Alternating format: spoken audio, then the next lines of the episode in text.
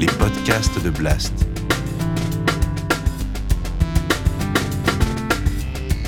L'écologie avec Paloma Moritz.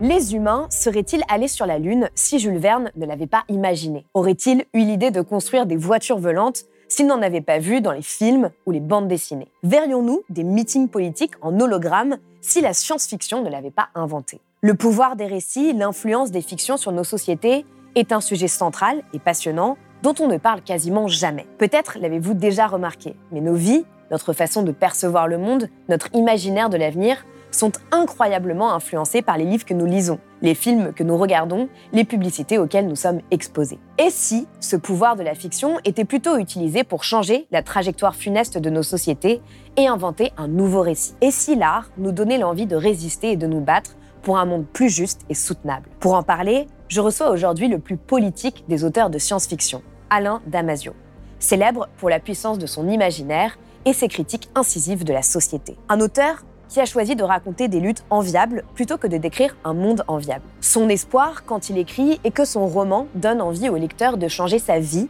et la société qui la structure. Avec Alain Damasio, nous allons parler de la bataille des imaginaires, de solutionnisme technologique, de la fin du capitalisme et de résistance.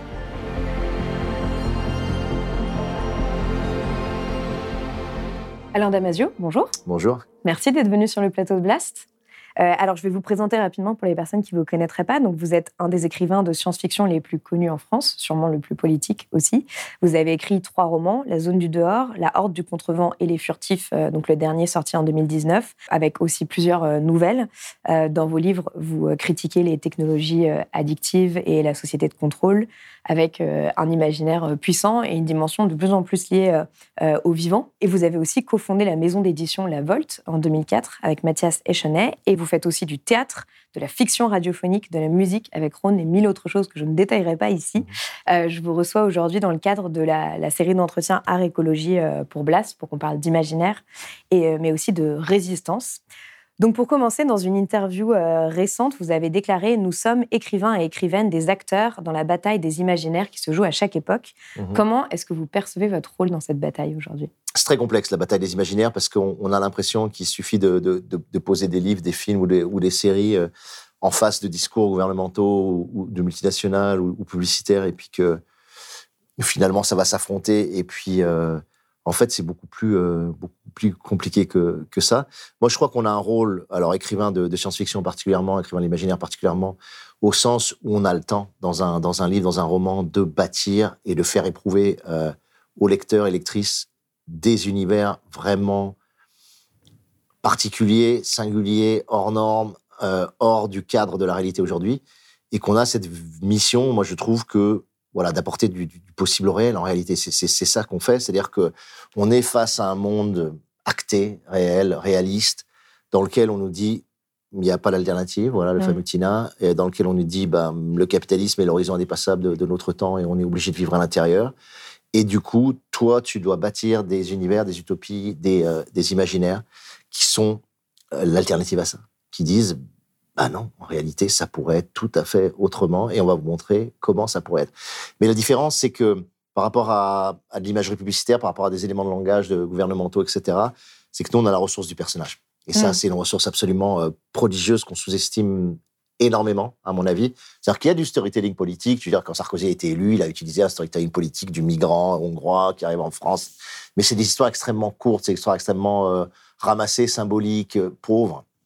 Nous, on a la capacité sur 500 pages, sur 800 pages, sur 900 pages, de faire rentrer le lecteur dans le véhicule émotionnel que constitue le personnage et lui faire éprouver tout ce que le personnage euh, va éprouver. Donc, on a un vecteur affectif de modification, de métamorphose du, lecteur et surtout de, de, de sensation de, de, vivre et de s'immerger dans, ce monde différent que ne permettent pas, je trouve, euh, ni le journalisme, ni, les études de, de sociologiques, ni, euh, ni le travail scientifique, etc. Donc, euh, donc cette ressource-là, elle, elle, elle est, ultra précieuse et, et notre rôle, c'est d'activer ça.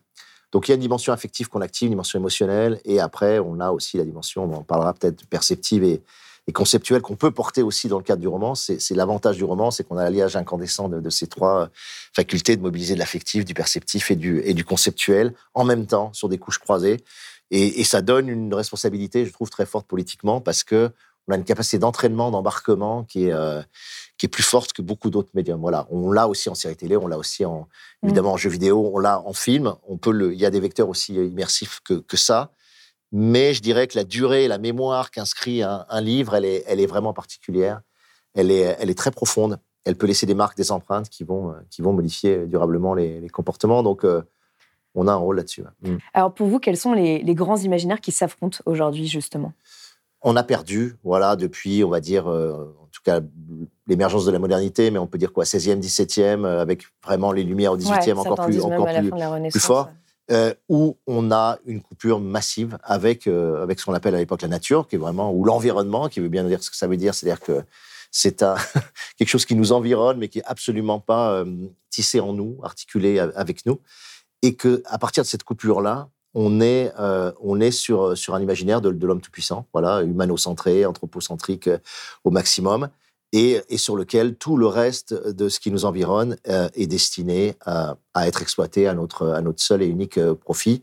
Donc ça veut dire pillage et exhaustif des ressources, ça veut dire extractivisme généralisé, ça veut dire absence de conscience que, que, la Terre a des ressources limitées, hubris technologique maximale, etc. Donc ça, cet imaginaire-là, il continue on, a, on a une continuation de cet imaginaire-là qui, a, fusionné en science-fiction avec, avec le cyberpunk, c'est-à-dire l'idée mm. que la technologie était un vecteur d'émancipation euh, pour l'espèce humaine et qu'en couplant l'espèce humaine avec, euh, avec l'outil technologique, à la fois à l'intérieur par des technogreffes, mais même à l'extérieur, aujourd'hui avec le smartphone ou, ou d'autres outils extrêmement quotidiens et proches, on allait, on allait libérer l'être humain, on allait accroître ses, ses possibilités de vie. Donc ça, cet imaginaire, il continue. Voilà. Et avec même l'idée que bah, ces ressources sont limitées pour l'instant, mais qu'on va trouver les moyens de, hmm. capter encore mieux l'énergie du soleil ou, celle du magma ou je sais pas quel. Euh, Oui, c'est ce qu'on appelle le solutionnisme. Ouais, voilà, de réaction euh, nucléaire, etc. Donc ça, ça, ça reste, ça continue. C'est l'imaginaire qui est porté par la force pour moi, euh, la plus puissante en termes de modification de nos quotidiens, qui est, euh, qui est la Silicon Valley aujourd'hui. quoi. C'est effectivement le centre du monde pour moi dans, euh, dans ce que ça imprime dans nos comportements.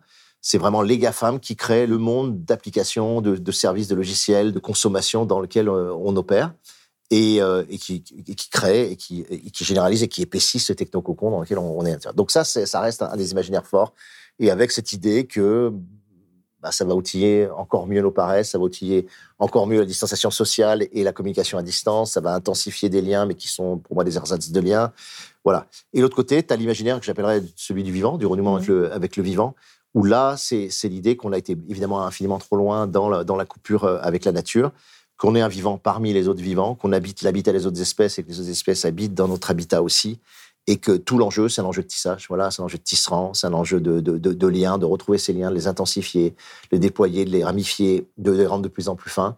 Et, le lien euh, se généralisant et s'intensifiant, l'empathie qu'on peut avoir avec les autres espèces, avec le biotope, avec les, les animaux, avec le végétal, etc., va devenir évidemment beaucoup plus, euh, beaucoup plus riche et que mécaniquement, j'ai envie de dire, euh, on, arrivera à, stopper ce pillage exhaustif et, à respecter le monde dans lequel on aime, mais c'est pas simplement le respecter, c'est à vivre avec, quoi, tout simplement, mm. à vivre avec et à, comprendre la beauté et. Euh, et vivre mieux les uns avec les autres aussi. Ouais, et la générosité de ce monde. Donc, il y a, si tu veux, moi, moi j'ai toujours ce sentiment qui est très simple sur le, sur le capitalisme et la modernité, enfin, ce qu'on pourrait appeler le techno-capitalisme, c'est que pour moi, c'est une attaque générale sur les liens. En réalité, mm. c'est-à-dire, c'est l'explosion extrêmement intense et l'émergence extrêmement intense de l'individualisme, de, l'homme égotiste, de l'homme égocentré, etc. Et, ça, ça veut dire que cette tour qui s'élève, qui s'érige et qui, et qui est fondée sur nos égaux, elle doit être coupée absolument euh, à la fois des autres, à la fois euh, de la nature, du cosmos, de, évidemment du, vivant, et aussi elle attaque les liens qu'on tisse avec nous-mêmes. Ça, je pense que c'est extrêmement important, c'est-à-dire que la construction de soi qu'on a, euh, elle est attaquée aussi par ces régimes technocapitalistes. Et elle rend extrêmement difficile pour un ado aujourd'hui de, se construire, de construire une subjectivité qui soit réellement, réellement riche et ouverte. Et que donc le combat, c'est un combat de tissement, voilà, de, de tissage pour moi énormément aujourd'hui. Alors justement, malheureusement, aujourd'hui, les, gagnants dans cette bataille des imaginaires euh, sont plutôt euh, ceux euh, qui prônent le premier imaginaire que vous avez mmh. décrit, donc les tenants de la croissance verte, du solutionnisme technologique, donc de cette idée que la technologie à elle seule va nous sauver et qu'on va pouvoir continuer à prendre l'avion parce qu'il sera vert ou à manger de la viande parce qu'elle sera de synthèse, par exemple. Donc c'est les Elon Musk, les Jeff Bezos, etc. Est-ce que, est que finalement, ça donne pas l'impression, enfin moi c'est souvent l'impression que j'ai en travaillant beaucoup sur ces sujets, que c'est une bataille perdue d'avance parce que ce sont eux qui ont le pouvoir financier, qui ont le pouvoir politique, qui saturent les débats publics, mais Ouais. qui colonisent aussi les imaginaires aujourd'hui. Moi, je pense que c'est en train de craquer complètement. C'est-à-dire que, que ce- cet imaginaire-là est en train de craquer de toutes parts. C'est-à-dire que déjà, enfin, les, les- autant la crédibilité de Musk, de Bezos, etc., pouvait être encore euh, importante, euh, je pense, aller peut-être il y a, a 5-10 ans, autant aujourd'hui, euh, moi, je sens que ça craque. C'est-à-dire que c'est plus crédible. Voilà, il y a quelque chose qui, qui est rendu plus crédible. Alors, il faut énormément de temps avant qu'une nouvelle arrive. Tu vois, moi, Mm. je, je pense toujours à Nietzsche quand il disait, euh, voilà, Dieu est mort. euh, et c'est nous qui l'avons tué, mais que la nouvelle de la mort de Dieu va mettre énormément de temps à atteindre, euh, à atteindre les gens, à être compris par les gens. Là, c'est pareil. Le- le- cette idée que le solutionnisme technologique ou l'exhaustion absolue de, de toutes les ressources naturelles au, au profit de l'humain est quelque chose de, de- de dépassé, de has-been et de complètement ringard, en réalité, elle est en train d'arriver euh, au niveau de la population euh, euh, globale, générale. Donc, c'est en train de se passer. Voilà. Mais il va falloir du temps parce que les médias sont réactionnaires aujourd'hui. Les médias sont détenus, on le sait, par 90% par les, en France, notamment par les, par les milliardaires, et donc par des gens qui véhiculent ce système à la fois libéral et individualiste. Mais ça, c'est en train de, de... ouais, j'ai envie de dire, c'est pas en train d'exploser, c'est en train de se fissurer. Voilà, Mm. c'est en train de se déliter, c'est en train de plus tenir debout, c'est en train de devenir une ruine.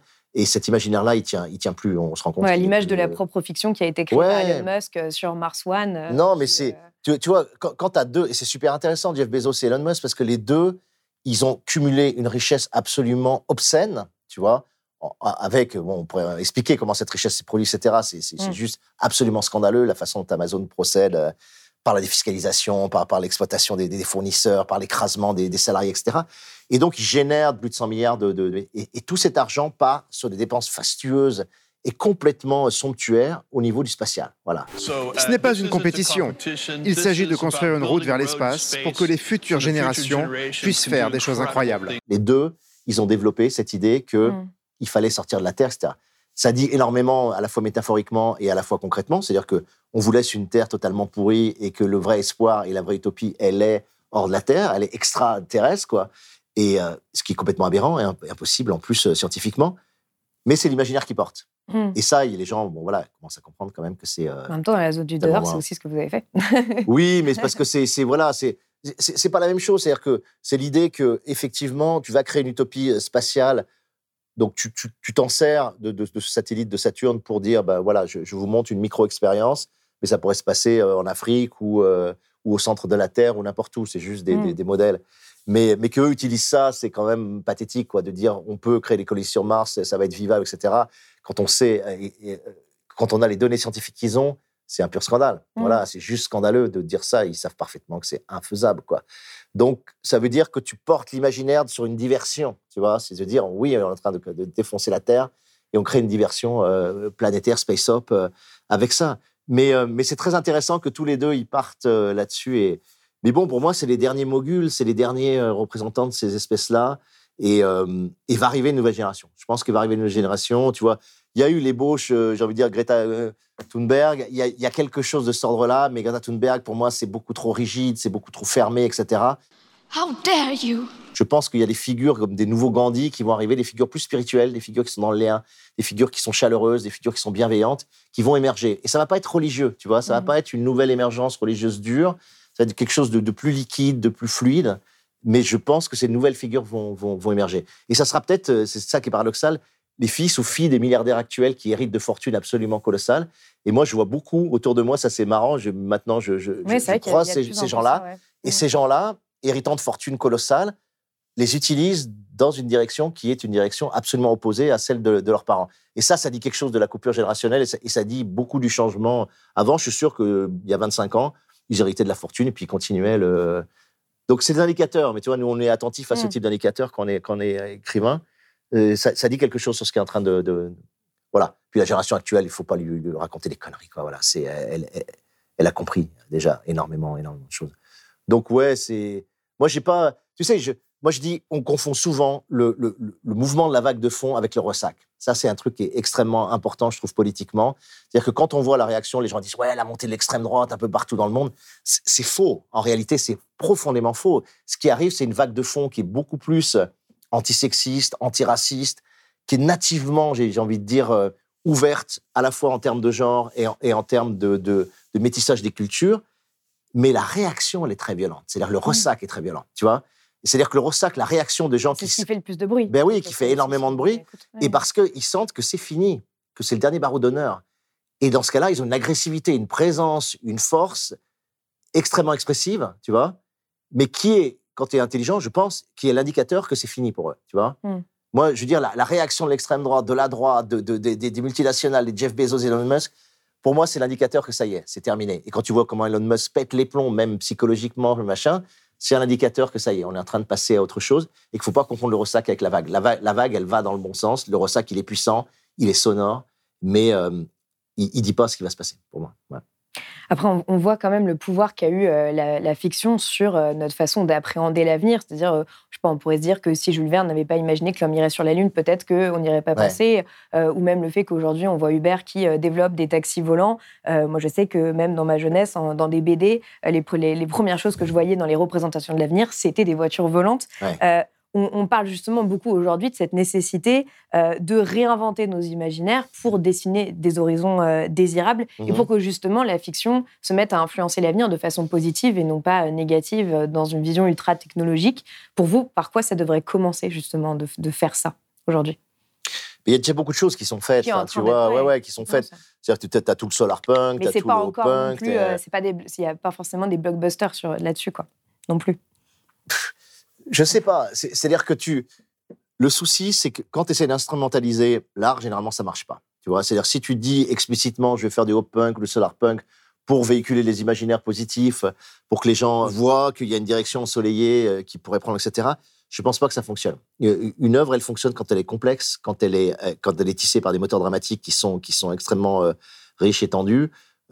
Si tu essayes de voilà d'amener des utopies comme ça ouvertes, simples, en disant regardez l'imaginaire, on vous montre un peu le, le- le petit paradis euh, que, que vous pourriez atteindre, ça fonctionne pas. Ce qu'il faut mettre en place dans les imaginaires, je trouve, c'est l'imaginaire de combat. C'est ça qui est important. C'est-à-dire de, de mettre en place des personnages qui sont dans une situation dystopique ou anti-utopique, en tout cas une situation difficile, qui correspondent de près ou de loin à ce qu'on qu'on vit aujourd'hui, et de montrer euh, sur l'arc du personnage, tu vois, l'arc Mm. vraiment narratif du personnage, une trajectoire ascensionnelle ou une trajectoire d'émancipation. Tu vois, c'est mettre Ouais, en de- place. de, montrer des luttes enviables et non pas Ouais. un monde enviable. Mais, mais, mais, mais tu vois, quand tu dis lutte enviable, c'est-à-dire que c'est- pas quelque chose d'extérieur et de, euh, et de surplombant que tu, tu vas mettre en place. C'est tu vas mettre en place un set de personnages comme ça, tu vois, qui parfois sont même pas reliés au départ du, du, du récit, qui vont tisser entre eux. C'est-à-dire tu vas montrer comment on tisse, comment on lit, parce que ça c'est ultra important et c'est la chose la plus difficile aujourd'hui à faire, parce que nous on est construit structurellement sur l'individualisme.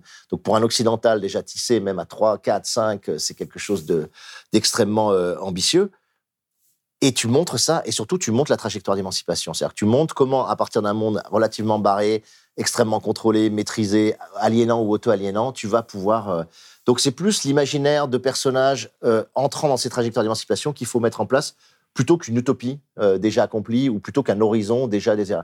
Et, et si tu mets ça en place, alors là, tu, tu, tu vois, c'est ce terme de Citon que j'adore, moi, Yves Citon, ce philosophe, qui dit tu pré-scénarises des comportements en réalité. C'est ça la la puissance de, des imaginaires, c'est que tu mets en place des scènes, des moments, des événements, etc., dans tes livres, qui sont tellement incarnés par les personnages, tellement intenses en termes de, de vécu, que ça laisse une mémoire. Ça laisse une mémoire à l'intérieur du, du lecteur. Et cette mémoire, elle est très étrange parce que c'est une mémoire fictionnelle, mais qui est parfois équivalent ou plus forte qu'une mémo- qu'une mémoire réelle que tu as. C'est-à-dire qu'il y a certains films, certaines séries, certains livres qui te laissent une mémoire tellement intense Mmh. qu'elle est plus forte que ta mémoire personnelle sur des événements que tu as vus, même sur des manifs auxquels tu as participé, etc. Et du coup, cette empreinte mémorielle que ça crée, elle reste en toi et, elle fait que quand va arriver un certain type d'événement relativement proche de ce que tu as mis en place, toi, dans, dans tes livres, les gens vont s'y référer. Les gens vont s'appuyer dessus, tu vois. Donc, c'est moins un imaginaire qu'une mémoire rétroactive que tu, que- qui se met en place dans le, dans le lecteur, dans le spectateur, dans, dans le spectateur de théâtre aussi, en spectacle vivant, et qui va être remobilisé au moment où réellement quelque chose se, se passe. Je trouve que c'est particulièrement net sur, par exemple, sur le, le rapport aux migrants ou le rapport Mm. à tout ce qu'on appelle le post-apo, c'est-à-dire se dire s'il y a vraiment un effondrement, vraiment un séisme, un effondrement du système financier euh, qui se déclenche, si tu as lu des fictions qui te montrent que les gens réagissent par l'entraide, par le partage, par la solidarité, et mettre en place des systèmes d'autorésilience, etc., c'est ce que tu vas faire spontanément. Si on te met en place, comme dans les blockbusters américains, Oui. un gars qui sauve sa famille et point barre, Ouais, tu tout va le monde va s'acheter des flingues. voilà, euh, ou, va s'acheter des flingues pour combattre Ouais. les trucs. C'est-à-dire que tu, tu mets en place l'imaginaire que si ça s'effondre, les gens vont être dans une hyper-agressivité, ce qui est généralement faux, parce qu'on le voit sur les inondations, les séismes, Oui, les méga-feux. Les, les- gens ont une réaction, travaux, euh. Pablo le, le montre très bien, euh, ont des réactions d'entraide spontanées, tu vois, parce qu'on est des mammifères, parce qu'il y a ce truc-là, et qu'en fait, c'est ça la vraie réaction. Mais si tu mets en place des, des- des- imaginaires survivalistes et d'agressivité, et ben quand ça va devenir, tu vas pousser les gens à acheter des, des fusils et, et à auto-générer, c'est des prophéties auto-réalisatrices, à auto-générer une agressivité et, euh, et- et des guerrières, etc. Donc c'est super important de bien, de bien travailler ces choses-là et de, et de sentir qu'on a la responsabilité, effectivement, euh, par rapport à ça. ouais. Alors, il y a aussi euh, justement un enjeu autour, vous le disiez, de- du fait de renouer avec le vivant. Donc, euh, par exemple, dans Les Furtifs, euh, vos personnages se reconnectent au vivant à travers ces êtres un peu animaux, végétaux, minéraux que sont les Mm. furtifs et ils retrouvent une vitalité perdue à, à travers ça. Vous êtes d'ailleurs pas mal inspiré de ce que j'ai compris de- des travaux du philosophe Baptiste Morisot Bien pour sûr, écrire ouais. ce livre. Est-ce que vous pensez qu'on peut arriver euh, massivement à cette reconnexion C'est-à-dire euh, à prendre conscience qu'on est des vivants parmi des vivants, alors que on est dans une société où tout est fait pour nous déconnecter. À non, tous les ça, sens ça, je pense que ça va être très long. Mm. Ça va être très long et ça passera justement, je pense, par des effondrements ou des délitements. C'est-à-dire que à partir du moment où, où- où le, où le technococon ne pourra plus être alimenté, soit parce qu'on n'a plus les ressources pour faire vivre euh, tous les data centers, soit parce qu'on n'a plus les ressources pour fabriquer des smartphones. Là, on a 5 milliards de smartphones ou 6 milliards de smartphones qui tournent dans le monde. Tout le monde a des ordinateurs individuels. Enfin, c'est hallucinant quand même Mm. le, le- le niveau de, de- de luxe technologique dans lequel on vit. Je pense qu'à un moment donné, et moi j'espère ça, en fait, d'une certaine façon, les, les gens ont peur de, de l'exhaustion des ressources. Moi, je l'attends d'une certaine façon, puisque je pense qu'à partir du moment où on peut plus maintenir le high-tech et qu'on sera obligé de redescendre sur du mid-tech ou du low-tech, c'est-à-dire des, des technologies vraiment bricolables, empoignables, que tout le monde peut, euh, peut, peut Réparable manipuler, aussi. réparables, recyclables, etc. Là, on reprend une sorte de maîtrise sur, le- sur la technologie et c'est beaucoup plus émancipateur. Voilà, c'est beaucoup plus libérateur que, que, que le high-tech dans lequel euh, personne comprend comment marche une tablette, personne comprend comment marche une voiture électrique, etc. On est, on est complètement perdu.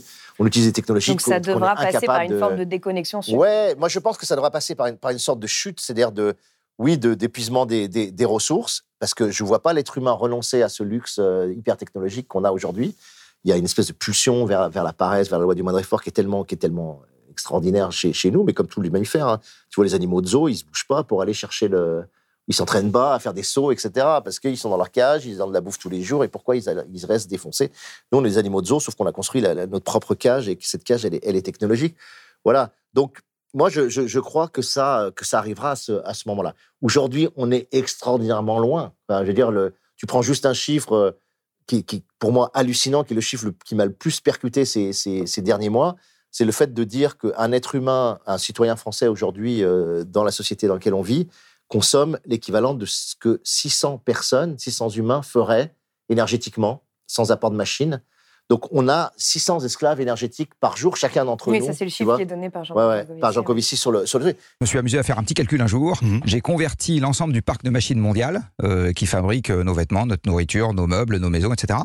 euh, en euh, équivalent euh, masse musculaire, c'est-à-dire le, le nombre de gens qui devraient travailler pour fournir le même service que les machines. En moyenne, un Français vit comme s'il avait 600 esclaves à sa disposition toute la journée. Et là, je parle bien de la moyenne des gens qui nous écoutent. Euh, je ne parle pas de Monsieur Bernard Arnault euh, ou, ou- ou équivalent. Le moindre des Français moyens d'aujourd'hui vit comme un nabab comparé à un noble du Moyen Âge. Et ça, c'est complètement hallucinant. C'est-à-dire que tu me Mm. dirais, on a 10 esclaves énergétiques, 20 esclaves énergétiques, tu vois. L'esclave énergétique, c'est quelqu'un qui prendrait une masse, par exemple, de 20 kilos, qui les monterait de, de 0 à 1000 mètres d'altitude. Tu vois, ça, c'est un effort humain avec une énergie humaine pour faire le, voilà, l'énergie qu'on dépense pour monter cette masse euh, ou l'énergie qu'on pourrait utiliser avec nos bras, etc. 600 fois. Tu vois, c'est c'est pas 10, c'est pas 20, c'est pas. Et, et tu te dis 600 fois. C'est-à-dire qu'on est dans une hubris absolument délirante. C'est même pas orgiaque, c'est cyborgiaque, c'est fou, quoi. C'est. euh, donc, quand tu es allé aussi loin, quand tu es une espèce animale qui est allée aussi loin dans la sous-traitance ou l'externalisation de, de, de, l'énergie à ce point-là, tu reviens pas en deux secondes. hein. Tu vois, peut-être qu'on peut descendre à 400 esclaves énergétiques, 300 esclaves, Ouais. mais ça restera de toute façon aberrant, si tu veux, en termes de, de consommation. Donc, il faut qu'il y ait une rupture. À un moment donné, De toute façon, rupture. on va bien être obligé si on veut. euh, Ouais, mais, mais j'ai envie de dire, il faudrait euh, presque que la rupture des soit brutale ou qu'il qui qu'il y ait vraiment un moment donné où sur une Mm. ressource, ça, ça pète complètement. Et ça, ça peut être une ressource de, au niveau des terres rares qui, qui, qui fait que putain, t'arrêteras de. Aujourd'hui, en réalité, si tu voulais vivre bien, pour moi, hein, après je te donne mon avis, mais euh, tu, tu, passes une heure par jour sur Internet, ça suffit en réalité. Mm. Pour faire les choses essentielles, les choses vitales, etc., une heure par jour, ça serait parfaitement équilibré. Ça nous permettrait de rester vraiment en phase avec, euh, avec les autres, avec, avec, avec la, la, nature, avec les autres êtres vivants, etc. Là, on a par jour 9 ou 10 heures qui sont totalement, pour moi, aberrantes. Tu vois. Donc ça, c'est le vrai low-tech. Voilà. Et, moi, ce low-tech-là, ouais, je pense qu'il est, qu'il est enviable. Et je pense que ça, ça rééquilibrerait complètement les choses. Le penseur américain, alors apparemment c'est lui qui l'aurait dit, mais c'est une citation attribuable à plusieurs personnes, mais c'est Frederick Jameson. Euh, il aurait dit, il est plus facile d'imaginer la fin du monde que la fin du capitalisme. Je vous propose qu'on imagine la fin du capitalisme pendant quelques minutes. Pour vous, à quoi ça, ça, ressemblerait? Est-ce que vous vous parlez euh, beaucoup de, cette idée des archipels euh, d'îlots de résistance? Mmh Est-ce que ce capitalisme, il il peut être renversé par ces archipels. Euh, et est-ce que s'il devait y avoir une sorte de révolution en faveur du vivant, euh, bah, à quoi, à quoi est-ce qu'elle ressemblerait, en quelque sorte? Non, ce qui est dingue, c'est à quel point on est prisonnier du présent. Quoi. Chaque époque est prisonnière de, l'horizon dans lequel il, est né. Et, euh, nous, on n'arrive pas à imaginer la fin du capitalisme, alors que c'est un système ultra récent. Enfin, je veux dire, les premiers billets, ça apparaît au XVIe siècle. Enfin, les premiers chèques, les, la monnaie, c'est quelque chose d'extrêmement récent. Donc, donc dans l'histoire humaine, enfin, il y a 7 millions d'années d'évolution de, l'humain et on est sur une, minuscule part et on est là à se dire putain on va jamais dépasser le capitalisme et tout alors qu'il n'y a jamais rien eu d'aussi euh, d'aussi contingent, d'aussi d'aussi unique, d'aussi euh, d'aussi aberrant aussi dans le. Donc moi aujourd'hui par rapport à ce qu'on vit, hein, je, moi je crois aux plaques de rouille en fait. C'est effectivement ça que je vois ou effectivement aux, aux îlots qui émergeraient dans l'océan néolibéral euh, ultra capitaliste dans, dans lequel on est. C'est-à-dire ça viendra pas d'un seul coup. C'est-à-dire que moi, je crois pas au grand soir. Je, là, je, c'est vraiment ma différence avec Frédéric Lordon qui, qui croit encore à la possibilité d'un retournement du capitalisme par un système de vote et ensuite soutenu par, euh, par des manifestations énormes dans la rue, etc. Enfin, il met en place un scénario qui est assez intéressant dans, dans, un de ses bouquins et qui, est assez réaliste, mais justement réaliste au sens où si tu voulais atteindre ça, ça serait pour moi assez hallucinant. Quoi. donc, je ne crois pas à ça. Je crois que tu peux pas faire changer les gens. Tu peux pas leur dire on peut vivre dans un système de gratuité, par exemple. On peut vivre dans un système de don contre don. On peut vivre dans un système qui n'est pas high-tech, etc. Tu peux pas leur dire ça. Tu peux pas leur, les faire changer de comportement s'ils l'expérimentent pas. Il n'y a pas de possibilité de changement sans expérimentation. Donc ça veut dire que tu dois aller dans une ZAD, dans une communauté, dans des lieux où effectivement tu ne sors pas un billet, ne sors pas une pièce, tu n'achètes rien et tu ne vends rien pendant un certain nombre de jours, quoi, tu vois, et parfois pendant des années pour pouvoir expérimenter que ce système-là, il peut fonctionner. Voilà, qu'il y a une possibilité de vivre, par exemple, dans l'économie de, la gratuité, qui n'est pas la gratuité au sens où il ne faut pas faire d'efforts, il ne faut pas mmh. travailler, faut pas. Mais ça veut dire que les rapports humains ne sont pas médiés par, euh, par la monnaie. Comment tu veux le comprendre Comment tu veux l'atteindre du jour au lendemain Alors que pour acheter un pain au chocolat, tu, tu, tu, sors ton billet de 5 euros, etc. Mais à partir de là, c'est quoi le scénario? C'est-à-dire, il y a un maximum de personnes alors, qui Alors, c'est quoi le scénario? C'est-à-dire qu'il faut réussir à expérimenter dans des zones, d'accord? Donc localement, mmh. évidemment, c'est réussir à trouer des zones dans la plaque d'argent du capitalisme, faire des plaques de rouille pour développer ces expériences-là et qu'il y en ait le, maximum. Voilà. Et après, il y a un temps, et c'est le problème, moi je trouve, dans ces communautés aujourd'hui, dans les ZAD, dans les AG, dans les oasis, quel que soit le nom que tu leur donnes, mmh. c'est qu'il n'y a, a, pas assez de temps qui est passé dans le lien entre les autres îlots de l'archipel. Voilà. C'est-à-dire que quand tu fais, moi je le vois sur l'école des vivants, le lieu qu'on est en train de monter, euh, donc qui s'appelle une zone d'expérimentation, ça s'appelle une ZEST, zone d'expérimentation sociale terrestre et enchantée, on appelle ça. Bah pour l'instant, il faut développer le lieu. Il faut développer le lieu d'accueil, il faut, faire les ateliers, il faut, faut développer le maraîchage et l'autonomie alimentaire, il faut développer l'autonomie énergétique. C'est un boulot de dingue, tu vois, déjà sur mm. le. Et du coup, il te manque un espace de temps pour aller ensuite croiser, tisser, apporter des choses, recevoir des choses des autres, parce que les il y a plein d'expériences super intéressantes qui sont faites. Oui, et tu pas le temps. de répertorier tout ce qui existe, en fait. Et, de fédérer, tu vois, répertorier et fédérer, tu vois, et qui est progressivement un lien. Et là, plus il y a de gens qui basculent, expérimentent, tentent, font, ratent et ratent mieux, comme euh, la phrase de Beckett qui est magnifique, quoi, essayer, rater, mm. rater mieux, etc. Plus il y a des gens qui font de ça, plus tout d'un coup, bah, non seulement tu reprends la puissance, parce que localement, tu fais des choses qui sont vraiment hors système et qui te donnent beaucoup d'énergie, beaucoup de joie. Et la joie, euh, c'est comme disait Spinoza, c'est extraordinaire, parce que quelqu'un qui est joyeux, il n'obéit pas. Il n'y a rien qui est plus euh, réfractaire au pouvoir que la joie. Tu vois, les pouvoirs ont intérêt à nous attrister, c'est ce que disait Spinoza, euh, parce que plus on est triste, plus on est attristé, plus on va pouvoir se soumettre à des, normes qui sont, qui sont délétères. Donc, quand tu reprends la puissance et de la joie en, créant ces zones, eh ben, tu, tu, tu tu commences à faire muter le système. Et moi, je crois à la fractale révolutionnaire. Je, je crois que la révolution ne se passera pas d'un seul coup à une grande échelle, elle se produira à différentes échelles et c'est la mise en résonance de ces échelles qui va créer le, le, le moment révolutionnaire, le momentum révolutionnaire. C'est-à-dire que parfois les révolutions, elles vont avoir lieu sur un seul type qui change complètement sa vie, qui se met à vivre de façon totalement différente. Parfois c'est un couple, parfois c'est un groupe, parfois ce sera un club de foot, un club de théâtre, une entreprise, une institution, etc. Sur des échelles très différentes, institutionnelles, organisationnelles, etc. Il y aura des basculements, des micro-inflexions, des vols, des révoltes, des, tu vois. Et tout d'un coup, ces choses-là vont commencer à se mettre en résonance, en vibration. Il y aura de plus en plus de gens qui vont commencer à sentir les choses de la même façon, des affects communs qui se créent, etc. Et quand tu as des affects communs politiques, c'est là que ça bascule. Et, tout ça, ce, mode vibratoire, ce mode de résonance, va faire que la fractale révolutionnaire va se mettre en place. Moi, c'est ça, ça que je crois. Voilà. Donc ça veut dire qu'on n'a pas forcément besoin d'être capable d'imaginer cette révolution pour la faire advenir et que. D'abord, un, on peut l'imaginer. En plus, pour moi, elle sera plurale. Ce sera la grande différence avec les révolutions communistes ou, ou avant. C'est-à-dire, c'est des révolutions massives sur un seul système et avec toute la violence. Je veux dire, pour faire passer le communisme, on sait le nombre de millions de morts qu'il a fallu, quoi. Tu vois, c'est-à-dire que s'il n'y a pas les 15 millions de morts de Staline, je ne sais pas si on passe le communisme. Tu vois, c'est tellement brutal, violent, c'est tellement un basculement euh, massif que tu es obligé d'y mettre une pression de violence euh, colossale pour que ça passe. Donc ça se passera pas comme ça, tu vois. Donc ça sera plural, c'est-à-dire que tu auras des, des, révolutions plutôt anarcho, tu auras des révolutions plutôt autonomes, toto, tu vois, tu des révolutions plutôt communistes, plutôt communalistes, euh, plutôt social-démocrates, plutôt euh, écolo, bobo, machin, tout ce que tu veux. Tout ça va se mettre en place, mais il y aura une espèce d'affect un peu commun de dire on sort de ce système-là. Et c'est ça que j'appelle la fractale révolutionnaire. Et ça sera beaucoup plus ouvert, à mon avis, que ce qu'on a vu dans l'histoire. Euh, voilà. Moi, en tout cas, c'est comme ça que je l'imagine. Ce sera extrêmement pluriversel, comme on dit aujourd'hui, tu vois, euh, extrêmement diversifié, mais avec une dynamique pour sortir, en tout cas, du régime capitaliste libéral dans lequel euh, on, on est aujourd'hui. Et c'est encore une fois la mise en résonance qui créera le. Donc pour ça, bah, il faut créer des zones de plus en plus et les faire se brûler, les faire se déployer. Et plus il y en aura, plus, euh, plus on a de chances que, que la fractale se, déclenche. Voilà, moi c'est ma conception. Je crois absolument pas au système de représentation. Je crois absolument pas que ça passera par les institutions. Je, je crois que ça sera immanent. Je crois que ça montera de, de, de des peuples, tu vois, mais, mais de façon extrême, à des vitesses et à des intensités différentes. Ouais.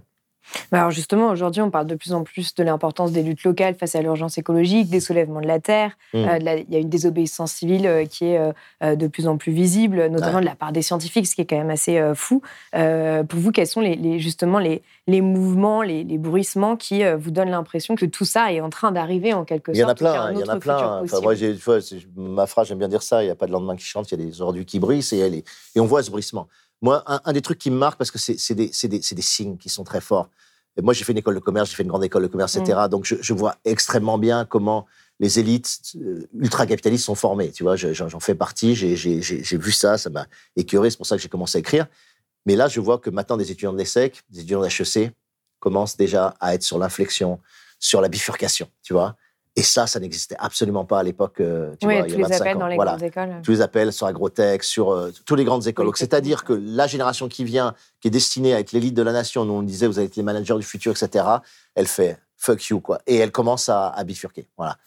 Ça, c'est un signe très fort, très très fort, parce que c'est le cœur de, des gens qui normalement reproduisent le système. C'est le cœur de reproduction du système. C'est normalement, tu es destiné à gagner plein de fric, à être bien dans ce monde normalement, tu es, es l'incarnation de ce que tout le monde attend, veut être dans, dans, dans, ce régime. Quand les gens qui sont à cette place-là, jeunes, à 20 ans, 22 ans, etc., disent non, non, non, on va plus reproduire ce système-là, c'est que là, ça y est, c'est parti. Tu vois, ça, c'est un marqueur ultra fort. Et, et c'est pas du tout anecdotique. Voilà, c'est extrêmement fort et, et, important. Après, il y a tout le travail en zone rurale. Moi, je trouve qu'on est prisonnier, le journalisme est prisonnier d'un journalisme urbain. C'est-à-dire que les gens se déplacent plus, vont plus voir ce qui se passe dans les, et moi, ce que je vois en zone rurale, en zone de montagne, là où je suis, etc., que ce soit euh, dans le Verdon, que ce soit dans le Vercors, que ce soit dans, dans, dans des bleds du Larzac, que ce soit là où je suis, dans les d'autres Provence, etc., Fort Calquier, machin, il y a énormément de choses qui se passent. Il y a énormément de gens qui vivent déjà en dehors de ce système-là, quoi, qui, qui sont déjà plus soumis à, à, à des fonctionnements. Euh, donc c'est déjà en place. Ça, c'est un mmh. vrai bruissement. Euh, voilà. Après, tu as, as, as l'intelligence des soulèvements de la Terre, tu as, as, Terre de lutte, tu as, euh, as, des mouvements qui sont vraiment euh, intelligents, tu as Extinction Rébellion qui, en France, euh, essaye de, bouger aussi. Tu as plein de choses qui sont. Euh, mais c'est même pas ces mouvements-là, moi, qui m'intéressent, même s'ils sont très importants et qu'ils ont un rôle d'avant-garde ou, de direction. Les soulèvements de la Terre, ils ont eu cette extrême intelligence pour moi de, de, dire attention, la lutte, elle est sur les territoires, sur la terre, sur l'accaparement des terres, sur l'accaparement de l'eau. L'eau devient une ressource qui est vraiment politique. L'eau, c'est le nouveau capital du futur, etc. toutes ces visions-là, toute cette avant-garde-là, elle est, elle est extraordinaire. Tu vois, comme la Mm. ZAD de Notre-Dame-des-Landes, il y, a- il y a eu, il y a eu un effet d'avant-garde que je trouve super précieux, super intéressant, et qui nous a beaucoup aidés, nous, les écrivains et, euh, et les militants, à, à se battre. Mais en dehors de ça, moi, ce qui m'intéresse, c'est des gens qui sont pas forcément dans ces mouvements-là, mais qui, en zone rurale, déjà mettre en place des, des- des modes de vie qui sont déjà des modes de vie alternatifs, euh, qui présagent du futur. Donc ça, c'est... Donc ces bruissements, ils sont pour moi un peu partout. Mais encore une fois, c'est les, c'est les fractales. C'est-à-dire qu'on attend toujours l'espèce de truc tout en haut où tout le monde en même temps voterait, euh, je dis n'importe quoi, pour Mélenchon ou pour, un, ou pour José Bové à l'époque. ou bah, Tu vois, c'est pas comme ça que ça va se passer du tout. Quoi, tu vois, c'est, euh, et on est prisonnier de cette représentation politique, mais ça, c'est l'ancien système. C'est fini. quoi. C'est pas comme ça que ça vient. Maintenant, tout est liquide, tout est gazeux, tout vient de façon immanente des, des- des- gens. Donc, tu es obligé d'être attentif, d'aller voir les territoires. Moi, moi j'ai j'ai rencontré pas mal de gens ces dernières années qui, qui avaient fait beaucoup de ces zones, ces zones d'expérimentation, beaucoup de ces communautés. Et quand ils reviennent, ils te disent, mais c'est hallucinant tout ce qu'il y a en fait. Tu vois Et les gars, ils en ont fait 10, 15, 20, euh, il y en a partout. Tu vois on en parle très peu. bah, on en parle très peu. Mais parce que souvent, c'est des petits trucs encore. Tu Mhm. vois C'est pas encore. euh, Parce qu'il n'y a pas de moyens financiers, parce qu'on est encore prisonnier de capitalisme et tout. Mais, mais- mais tout ça va, va- Donc le bruissement, il est là. ouais, ouais, il est. euh, Moi, je suis très confiant là-dessus. hein. Vraiment, je suis très, très confiant. ouais. Bah, justement, avec. Blast, on va essayer euh, Ouais. d'avoir les moyens pour faire un maximum de reportages sur ces bruissements qui sont encore Et trop puis c'est très, voilà, je te dis, c'est c'est très empuissantant. Ça te donne, ça te donne de la niaque, ça te donne de, de l'envie, ça te donne du désir, ça, voilà, ça, pff, ça te fait respirer, quoi. ouais. Hyper important. Ouais. Mm. Bah, merci beaucoup, Alain Damasio. venu t'as réussi. Merci. Si vous avez aimé ce podcast, s'il vous a été utile, n'oubliez pas de nous mettre des étoiles ou de le partager autour de vous sur vos réseaux sociaux. Blast est un média indépendant, et si tous nos contenus sont en accès libre, c'est grâce au soutien financier de nos blasters et abonnés. Pour nous soutenir, faites un nom unique ou mensuel et rendez-vous sur blast-info.fr. Blast, c'est aussi une web télé disponible sur YouTube et Peertube et présente sur tous les réseaux sociaux. Alors suivez-nous et pour ne rien rater de nos contenus, abonnez-vous sur notre chaîne YouTube.